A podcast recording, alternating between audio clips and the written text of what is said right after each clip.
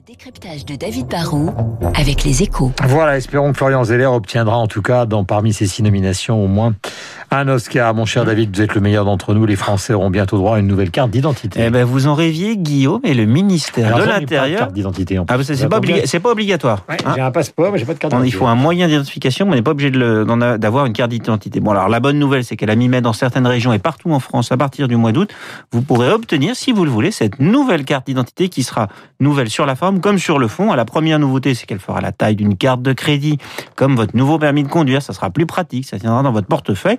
Elle ne durera plus que 10 ans contre 15 aujourd'hui et elle sera dotée d'une puce biométrique, d'un hologramme. Ça permettra de stocker des informations comme par exemple des empreintes digitales. Mais alors pourquoi cette nouvelle carte à la place de la plastifiée qu'on connaît? Bah, ça sera une carte plus sûre, beaucoup plus difficile à falsifier. Ça devrait donc réduire les risques d'usurpation d'identité.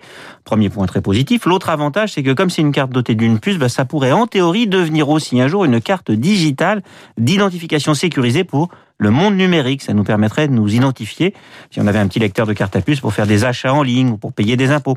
Ça serait en fait un, un sésame digital. Le problème, c'est qu'on est déjà en fait très en retard. hein. L'Europe nous oblige à proposer cette carte numérique au plus tard en août. Et bien, on le fait au dernier moment. Et tous les systèmes d'identification ou de réglementation pour le monde digital ne sont pas prêts. En vrai, cette carte, dans un premier temps, ne va pas servir à grand chose. Pourquoi on va plus vite? Ben, c'est incompréhensible. hein. On a en France des poids lourds dans les puces, comme l'ex-Gemalto, l'ex-Oberture, ou dans l'identification numérique, comme Thales, qui a repris d'ailleurs Gemalto. On sait faire et on en parle depuis le début du siècle. On était censé offrir cette carte il y a déjà plus de dix ans.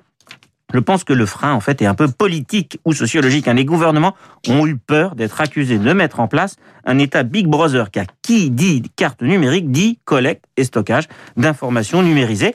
La CNIL a mis en garde en disant qu'il y avait un risque de grands fichiers, mais si on ne garantit pas aux citoyens une forme d'identification digitale publique, sécurisée, bah, le risque, c'est que ce soit les acteurs privés comme Google ou Facebook qui le fassent. Et puis là, bah, je peux vous dire, on aura encore moins de contrôle sur nos datas. Ben, Merci David. Mais de rien, Guillaume.